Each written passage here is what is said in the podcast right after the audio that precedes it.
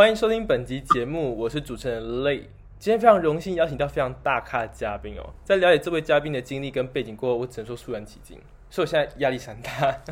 他本身是作家，有得过奖那种，然后还是和尚、老师、喜剧演员，非常多的身份，真的很厉害，很有趣哦。让我们欢迎这位嘉宾唐默。大家好，我是唐默。大家好，我总觉得你讲话的 tempo 有黄大千的感觉，因为我现在非常紧张。好，对，那那想请老师简单的自我介绍一下。呃，我是在世新大学的中文系，然后教现代小说，那同时也是现役的喜剧演员，然后也是作家，就是写历史、写散文、写宗教民俗这一类的的作家这样子。对，那。啊，就是看我的这个扮相，就是我的另外一个身份是，我是在日本高野山真言中出家的僧侣这样子。对，那想请问一下，那您为什么会想取这个笔名？因为这个字其实是用你要用日语去念，日语日文念的话，它就是卡达斯密。卡达斯。那卡达斯密在对卡达斯密在日文现在的语境的话，其实就是乌鱼子的意思。哦哦，是，就是如果日本人看到唐末，他唐末这这这两个字，他们的马上会想到这个是乌鱼子。可是这个这个语境是现代的语境，在平安时代，从中国呃唐唐朝那边，然后进到日本的这种墨条砚牌这个东西，叫做唐末，就是从唐代那个地方过去的。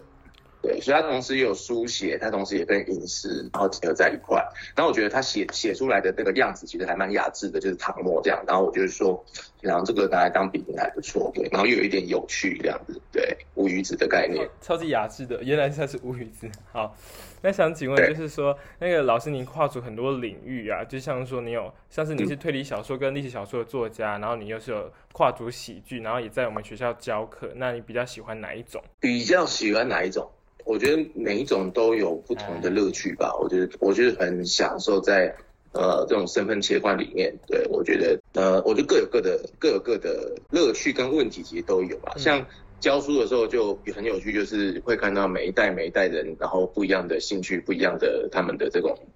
呃生活方式或模式，然后他也会让我反思说，哎，我当年大大学的时候，大一、大二、大三的时候，我是怎么。我是怎么度过的这样子，对，所以然后去讲喜剧的话，因为我喜剧我是很很就是很菜，因为台湾的喜剧其实已经十二三年以上了，嗯，就是这个单口喜剧的这个场合，最早卡米蒂开始有，到现在其实已经是十几年了，可这十几年的耕耘当中。呃，一直都没有出现一个就是很话题性，直直直到这最近这几年才开始大家很热衷这件事情。那中国对岸他们也跟着开始有很多的什么脱口秀大大会啊，这些这类东西，其实就是这几年忽然间爆发。可是台湾是其实一直都有这个都都有这个表演场场域，然后一直都有这些演员，他们很默默的在在呃取悦大家。所以我后来加入这个喜剧，我也是想说。呃，能够在喜剧的场合，一方面取悦大家，然后一方面可以传递一些佛教的知识，所以我其实是去那边传教的。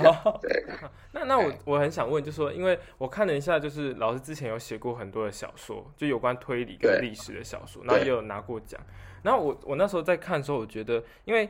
我觉得这两个文类你要准备，就是你只要是欣赏小说倒还好，可是你要做到书写。然后到，我觉得这件事情非常难，就是你怎么会有那么大的动力去做这件事情？你说写小说这件事情？对啊，而且推理历史小说不是要准备很多资料之类的？就是其实写小说的的一个环节，就是他都要做填调，就不管是。历史小说还是写一般的纯文学小说，或者是类型小说，其实都要填掉。那只是历史小说它填掉的方向跟内容可能会比较庞杂一点，然后推理小说需要填掉一些，比如说法律上的啊，或者是实物上见见识科学上面应该会有，比如说呃尸体应该会怎么样呈现，然后几几天之后会有尸斑啊，然后推理小说会很着重在这样子这方面的填掉，所以嗯。这个是这个部分，可是当我在写纯文学的小说的时候，其实我也必须要一定的填调的基础。就是我如果像我呃去年拿玲珑山的那篇就是小说，它它的基础是传统民俗，宗跟宗教民俗有关系的，那它也是需要填调的，因为你不能是随便随便写嘛，它必须要一定的架构这样。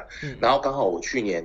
去年有一个新的兴趣，就是很喜欢看脸书的那个直播拍卖，哦，就是脸书脸书不是都有什么丢丢妹什么他们那边直播拍卖，然后我喜欢看的是卖那个神神明用品的，然后他们就会把那种就是尺三的啊、八寸八的神像，然后就放在镜头前面，让它然后让它转啊这样，然后就开始什么几多几把几多几把，然后就开始拍卖那个神像。然后我记得很有趣的是，有一台老板说。他这边卖的神像呢，都已经退神了，里面是没有神的。然后他就强调说，他是不做人口贩卖的事情，就是说里面他呃那个只是一个木雕，然后艺术品。那你回去你要拜，你要安神，再回去再拜再安神这样。所以我就很很喜欢看那个那那样子的节目，就是看他们。那我觉得那个是台湾，因为最近正好骂那个大甲妈在绕境嘛，然后雪甲乡刚好今年雪甲乡今年保生大帝也也也有活动这样。那那个其实是台湾很。很在地、很本土的一个土壤的一个文化，就是在都市生活的人可能会很难去理解到说，哎，原来默默的有一群人在做这样子的生意，然后有默默的有一群人在呃热衷于这些事情，这样对，然后我就把这个东西稍微的呃看了一点，然后写到小说里面来。当然，其实我在看他们直播的那个过程，其实也是一种填调啊，对，还蛮喜欢做做研究的吧，因为我最早其实进四星大一。我大学也是念四星嘛，大学进四星的时候，其实那个时候最早是有想说，就是专门做研究这一块，嗯，可是后来发现，呃，文学奖的奖金比较优渥，所以 就开始写写小说，去参加比赛，然后就可以赚钱，然后觉得，哎，这样是一个还不错的管道，这样反正一也是写东西，然后也是自己喜欢的事情，然后他还有奖金可以拿，那何乐而不为呢？对。因为因为我自己也是有有有是有兴趣想要去研究东西，但每当要去研究或书写的时候，就觉得 很难坐定下来写，所以我觉得这块很厉害。哦，可能可能跟我不知道，我们我们的成长的背景，其实我们也是电脑中中毒、手机中毒的时代。嗯，可是我们可能那个时候我们在追的东西，可能没有现在就是这么这么多细细项目，因为最近又有什么？以前是抖音。里面不一定有人看，但是现在又有 VTuber 啊，然后又有其他有的没有的东西，他会。占掉你很多的时间追番，所以最后大家就很难定住吧。我觉得可能是因为这样子。因为我之前看那个老师其他的采访，也有分享你喜欢动漫嘛，对不对？那想说，因为你刚才提到说这些休闲活动跟你在创作时间，这不会有拉扯嘛？因为我很常就是会被 会被其他就是比较比较方便的那个，像是影剧作品或什么之类的，被其他东西诱惑。嗯，其实我会切切时间吧，就切时间，就是。可能追动漫或追剧，可能是追一集，一天追一集，追个一集，一集半两集这样子。然后，呃，在当中看到的某些东西，如果是可以对我的写作有帮助的话，我可能就把它记下来，写下来。然后它就会变成是另外一个养分。那有时候，现我觉得其实已经养成一个习惯，就是当我看某些东西，或是去看喜喜剧，看其他喜剧前辈在表演的时候，看到他们的某些有趣的东西的时候，我就会马上会激发我，赶快把它写下来，然后让它成为另外一个作品的的的机会，这样子。对，就是同时它已经变成是可以同时进行的这样子。那这样切换不会很累吗？就是你同时要欣赏一个作品，然后你还要想说你要怎么把它重新。变成你的东西，因为我觉得就是启发嘛，就是呃，比如说呃，最近最近呃有一部游戏，它是呃二十年前的游戏，然后它重置的，它重置现在在 Steam 跟 PS 四、PS 五上面都可以载到，就是那个超时空之钥的次元之旅。那我之前在玩这个游戏的时候，其实它就小时候的时候，它就对我很有启发，就是它。它的剧情其实就是还蛮灰暗的，还蛮灰色调。可是游戏本身色彩是很缤纷的 RPG 的游戏，可是它游戏的那个主线剧情是很灰暗的。然后那个那个灰暗的那个东西，它其实给一个启发，就是对于生命、对于消失的这个，就是消逝的这个主题，其实对我来说是一直有有影响、有震撼到。那它其实就会一直延续，就是让我去关注这些事情，这是一种启发。然后另外一种启发就是，比如说我看到某个电影可能有心得的，譬如说像那个《布达佩斯大饭店》，是不是那部？嗯嗯嗯，有。然后在看那部电影的时候，就看到它的那种色调跟那种对称的东西，就会让我想说，台湾有没有可能可以拍得出这样子的作品，就是以一间饭店为主轴的作品。然后我就会开始去。脑一边看的时候，脑脑中就会开始布局，然后去想说，如果台湾要出一个这样的作品的话，台湾的饭店会形成是什么样的风格？然后看完那部之后，我就接着把古时候就是有那种黑白片时代有一部电影叫《大饭店》，嗯，然后后来日本人那个山谷信息有改拍一个叫《有顶天大饭店》，就是他有顶天大饭店，它是致敬大饭店，然后跟饭店有关的主题，然后他们就很有趣的把很多不同的人生。就是交织在一个饭店的空间里面，这个场域里面，我就觉得台湾很需要拍一个这样子的剧情。对我看一个东西之后，他会帮我联想，就很像是画心智图一样，他帮我联想很多很多的其他的作品，然后去想说自己可能可以写出什么样的东西来这样子。那我想问，就很多的身份嘛，然后也很容易就是看到这些东西会联想在一起，然后去做创作。那想请问你的时间怎么会怎么安排？就是就是我睡得比较少。对，是实话，就是睡得比较少，一天大概就是五个小时、六个小时左右。对，所以睡眠就是有点牺牲睡眠时间，然后去做这件事情。那个在这么多的身份当中，就是你刚才前面有提到，你很一个很有趣的身份是和尚。当初你跟你是什么样的契机跟佛教结缘？其实最一开始是小时候，大概小学二三年级的时候就有就有想到一件事情，就是说那个时候台湾经济还没有到很差，就是一般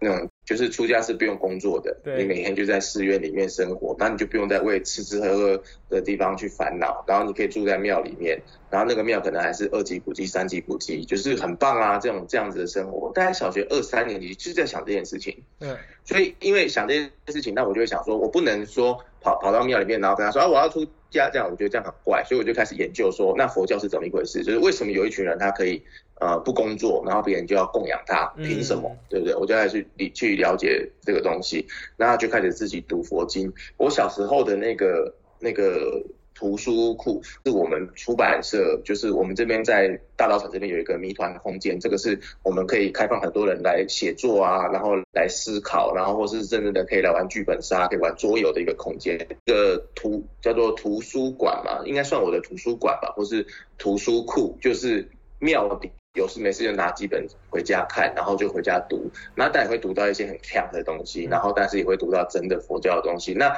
大概就是在那个时候建立起对佛教的认知，然后也有一点这种鉴赏能力吧，知道谁是佛教，谁是邪教或什么东西的。然后呃。真正开始决定要出家这件事情，大学硕士左右，因为那个时候其实是对日本佛教很有兴趣。因为如果我们去了解那个历史的话，就是日本佛教是中国佛教这边唐代的时候，唐武宗他灭佛，灭佛之后呢，很多的这个佛教的典籍跟一些呃这个神像啊，或是一些这个仪轨，我们说法本什么的，就流落到日本跟韩国，所以现在。有保有唐代佛教，唐代以前佛教那个风貌，就是日本跟韩国。可是我从小打动动漫，我日文可以啊，我就觉得啊，应该去日本去了解一下，去学习这个东西这样。那。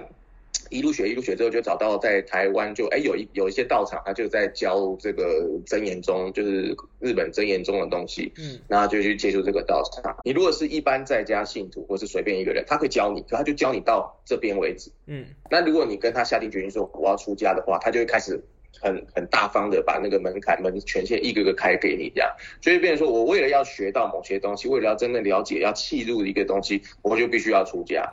对，那我就想说，好吧，那就那就出家，因为按照日本佛教的这个文化来讲的话，我出出家，但是我同时是可以保有我这个一般写作啊，或者暑假这个工作的身份。对，这日日本佛教比较特殊，有一个这样子的文化现象，这样。那因为就日本和尚有的还会弹吉他、唱歌啊，开演唱会啊，或什么的。对，就是说他们是。他们呃，按圣严师傅的说法是说，他们的状态比较，我们应该用新教的基督教新教的牧师来看，结婚生子，他们另外一个工作，他们但是他们也是传教的神职人员这样，所以我我们比较偏向这样的状态，就是我们会考量到我还有一个这个身份，所以像我去讲脱口秀讲讲喜剧的时候，我就会避开讲新三色的很。就是很糟糕的混段子或地狱梗这种东西，我觉得避开讲这个东西。那如何在避开讲到很新三色，同时又会逗笑人家，其实它就是一个难度。嗯，对。那我想问老师，就是说，因为你已经修到一个阶段了，所以它会它会像是一种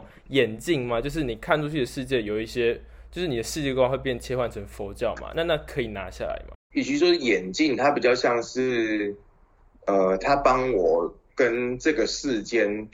塑造一个缓冲区，就是当事情发生当下，比如说车子要撞到我啊，或者是或者是车子已经撞到我了，或者是有一个人在我面前指着我鼻子骂，在发脾气的时候，可是因为我因为我在学佛，所以我会有一个缓冲区，我会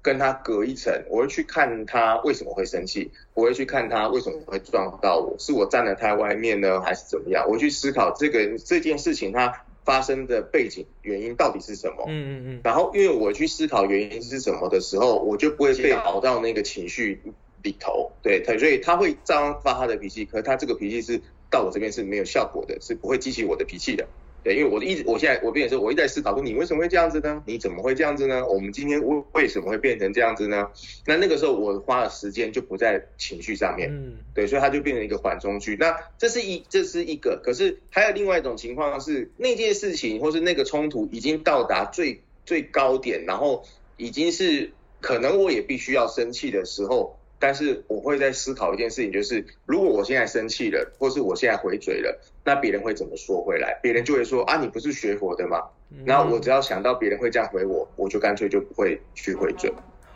对，因为有因为有很多人就说啊，你不是拜拜的嘛？啊，你不是学佛的吧？啊，你不是怎么样怎么样？他们他们没有思考到这句话的背后的那个那个逻辑问题。但是我会想到他们会讲到这句话，就是我已经预料到你会讲到这句话，所以我就不会跟你去去在这里面。所以他就我觉得就是一个缓冲吧，对这个身份。所以用思考代替身体，代替情绪就对了。对，哦，对啊。那我想问，就是因为你刚才有提到嘛，诶，说比较日本日日本式的佛教，然后它是因为像是你有带那个俗世上面的事情，你本身又是神职人员，那你有没有比较有趣的冲突？就是你本身是和尚的身份，跟你在工作上面，但是我觉得我算是运气好吧，我的工作都是跟文字、跟思考、跟讲话这件事情有关。那呃。写写小说，写小说这件事情，写字这件事情，跟和尚的基本功抄经这件事情基本上是一样。嗯嗯，那我讲话授课这件事情，跟讲喜剧、讲脱口秀，跟和尚要开示说法，基本上也是一样的吧。所以它本它形式上没有，它本质不一样，跟形式上是一样的。所以我倒不觉得有太大太大冲突。那我我其实有想过，如果我今天运气稍微差一点，如果我是个卖猪的，或是卖鱼的。那他就会有冲突，就是我同时又是学佛的人，然后我一直在杀猪杀鱼，那我这个冲突我势必是要解决掉它。嗯，对我我必须要做一个抉择，我要转行改卖素食或什么之类的。就我如果是个商贩的话，我一定会面面临到这个问题。但是我觉得今天庆幸的是，我我的工作跟我的兴趣还不到那边。唯一一个有冲突就是佛教的一些戒律里面，他有谈到说就是。呃，出家人是尽量不要去听一些歌舞娱乐这个东西，因为这个东西会浪费时间啊，耗损心神啊，或什么什么东西之类的。那可是我对这个东西又又很有兴趣，包括传统戏曲的音乐啊，或什么这些都会去追，而且我还是萧敬腾的粉丝，这样，所以所以就所以就就就他就变成是我我身份上，我觉得唯一有冲突大概就是这一点，这样。因为像说你刚才说是。呃，本质上不同，但形式差不多，都是往外讲话那种感觉。可是那那这样的话，佛教他们有规定说，你只能够就是有散播特定的方向，或者说正知正见。我在传讲东西的时候，我必须是正知正见嘛，就是必须是正确的东西嘛。所以我最近在在讲喜剧的时候，我很喜欢拿一个。我有一有一个段子出来讲，就是我喜欢讲宠物沟通师这个段子，就是现代人很喜欢找宠很喜欢找宠物沟通师，然后我就讲说，宠物沟通师呢，基本上我只我只信白雪公主而已，对，就是其他的宠物沟通师，如果你相信宠物沟通师，那你为什么不能相信鸡桶？因为鸡桶跟宠物沟通师的本质上是一样的，嗯就是你不知道那个神明在想，你不知道那尊神明在想什么，你也不知道你家的狗狗在想什么，然后就需要靠一个中间人告诉你说。你家的狗狗在生气，你家的神明在生气，对，所以现在的人相信宠物公司，就跟阿公阿妈相信鸡桶是一样的道理。那那想请问一下老师，有没有最近有什么活动或者什么有宣有有什么事情想要宣传？哦，要宣传东西好多，但主要是我今年我们跟一群喜剧演员，我们组成了一个算是喜剧团体，但是呃还没有还没有正式出道，因为我们还在磨剧本当中。对，那。这个喜剧团体的成员里面有我，然后有一个魔术师巴斯，然后有一个这个有一个呃艾艾伦，就是他都说他自己是穷穷人这样，就是他的头衔就是穷人啊，然后有一个做这个礼仪师的麋鹿，对，就是他就做礼仪师，所以所以我们这一团有礼仪师，又有又有和尚，我相信一定有很棒的段子可以把我们两个串在一起讲，对，送送你送你上路的那种段子之类的，对，哎，然后还有那个威力啊，啊，还有这个那个其他的喜剧开港的成员这样，然后呃，我们大概就是呃，可能七月吧，七月可能会有一场，会有一场就是算是公演，然后大家轮轮流，每个人讲个十五分钟、二十分钟的段子这样子，对。OK，那今天的节目大概就差不多到这边，然后非常谢谢唐默来参加我们的节目，好，谢谢各位观众，那我们下次见。好，谢谢大家，拜拜，拜拜。